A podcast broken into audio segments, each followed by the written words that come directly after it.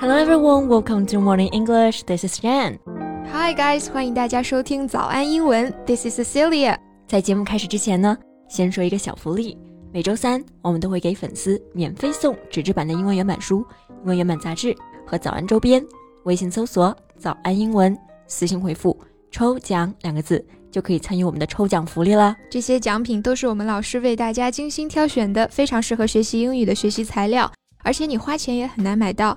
坚持读完一本原版书、杂志，或者用好我们的周边。你的英语水平一定会再上一个台阶的，快去公众号抽奖吧！祝大家好运！哇，C C，你怎么这么多快递啊？What did you buy? Oh, I know，是不是夏天来了，开始买新裙子啦？买什么裙子呀？裙子能煮了吃吗？我这是在储备干粮啊。For what? For the unknown. My friends in Shanghai are having such a hard time getting groceries these days, so you know. Right. An ounce of prevention is worth a pound of cure. 要防范于未然呢。Yeah, always get prepared for the worst. 哎，你刚刚用到的这个表达，an ounce of prevention is worth a pound of cure。它的字面意思呢，就是在说预防比治疗更重要啊。其实就是我们说的防患于未然嘛。 是的，我看到最近网上啊，大家都在转一些什么抢菜攻略呀、囤货指南啊。I think it's a topic worth talking about. Definitely. 那我们今天就围绕囤货这个话题来聊一聊哈。What are some things that you can always keep at home？那今天的所有表达我们都整理在了文字版笔记里，欢迎大家到微信搜索“早安英文”，私信回复“加油”两个字来领取我们的文字版笔记。那首先我们说囤货的这个“囤”字啊，用英文要怎么样来表达呢？嗯，我们用的是 stock up 这个短语，stock 本身就可以表示储备、储存嘛，但是它做动词很多时候都是以被动态出现的。比方说，The pound is stocked with fish，池塘里面养了很多鱼；or a well-stocked library，就是这种藏书非常丰富的图书馆。Right，那我们要表达人主动去囤、去储备什么东西，就用 stock up 这个短语。You know they are raising prices in Shanghai, so everybody is stocking up。嗯，上海的物价现在是贵的离谱啊，所以呢，大家都在忙着囤货。但是如果是要具体表示囤什么东西呢？我们就要注意它的介词搭配。We say stock up on something to mean buying a lot of something so you can use it later. Yeah, for example, residents have been stocking up on food, right?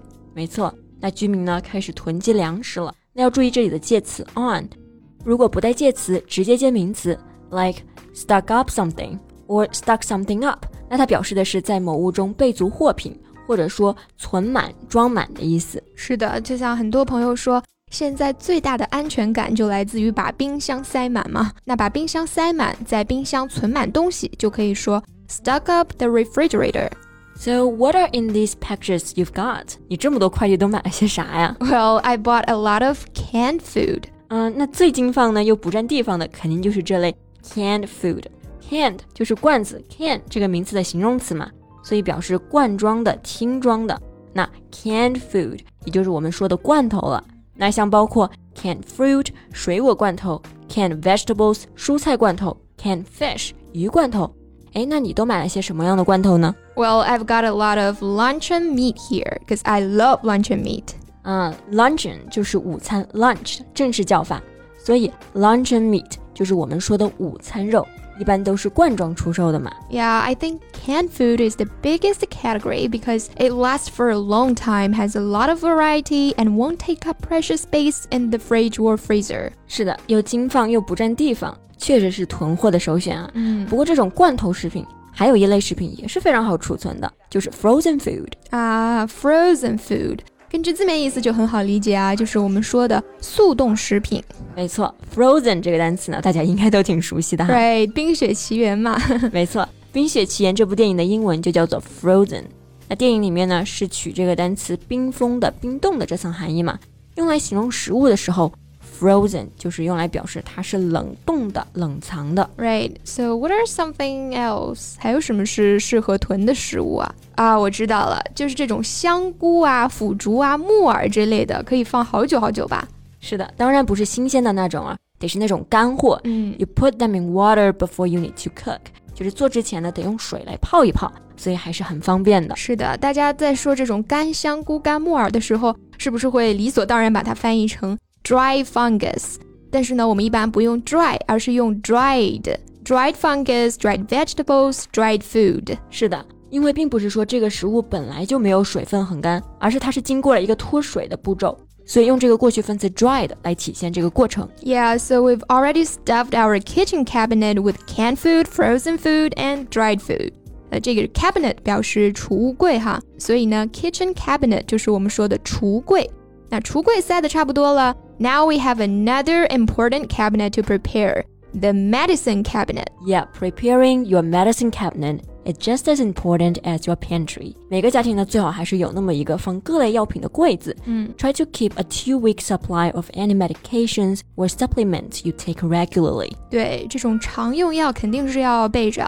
呃，像隔离期间，万一不小心感冒啦，有个头疼脑热的，you'll have flu and cold relief meds on hand for any seasonal illnesses。但是呢，还有一点要提醒大家，it's important to distinguish between panic shopping and being prepared。是的，我们在储备物资的时候，一定要基于理性去囤啊，而不能不加思考，一通乱抢。那这种由于受到外界影响，内心产生恐慌而进行的抢购呢，英语中就叫做 panic buying。Right. Instead of being instructed by plan and consideration, panic buying behavior was driven by perceived lack of supplies, peer pressure, and most importantly, fear. Yeah, fear of the unknown, uncertainty over when the pandemic will end, whether we will face price increases. 其实也可以理解啊，面对未知，人就是会害怕、会恐慌的嘛。But still, don't hoard，不要过分的去囤积啊。那这里 hoard 这个单词呢，虽然也表示囤，但它通常是表示那种 偷偷的、悄悄摸摸的去囤，嗯而且囤的数量非常多，所以带了一点负面的意思。嗯，就像我们说的囤积居奇，就可以用 hoard 这个词，或者是那种病态的囤积癖，我们也可以叫做 hoarding。Yeah, don't hoard. Buy what you need to be ready for a possible two-week quarantine, plus a bit extra just in case. 是的，按照大概两周的量去囤就好了。And yes, you should have enough food and supplies to last two weeks in case of quarantine. But no, you don't need to be hoarding toilet paper. 是的，之前国外不都是在抢厕纸吗？It's totally unnecessary. Besides, it'll take up so much space in your house. 对我发现外国人就是特别喜欢囤东西啊，而且国外超市本来东西就大，像牛奶、饼干这一些都是一大桶一大桶的卖，他们一次呢还买特别多。 Yeah, I guess we just have different shopping habits. 那我们中国人买东西，特别是买食物，讲究新鲜。 那外国人可能本来就住得远啊，每次买菜都是开着车去那种大型商超买，那肯定得多买点了。Yeah, that makes sense. Of course, we need to have these essentials at home too. 那这些生活必需品在家里多备一点肯定是好的，但是呢，不要买那么多，够用就行。没错，生活必需品我们用的是 essential 这个词。那做形容词，它表示必不可少的；做名词呢，就是必不可少的东西、必需品啦。比方说，你紧急出差都来不及收拾行李啊，就可以说 I only had time to pack the bare essentials. 嗯，就是说我们只来得及带上最基本的必需品。Right. So, dear listeners, 这期节目先到这里了。You can start to stock up and stay safe, stay happy.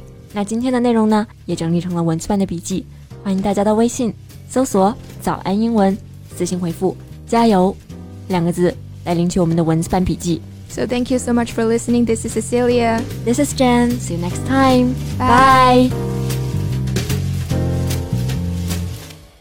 This podcast is from Morning English. 学口语就来早安英文。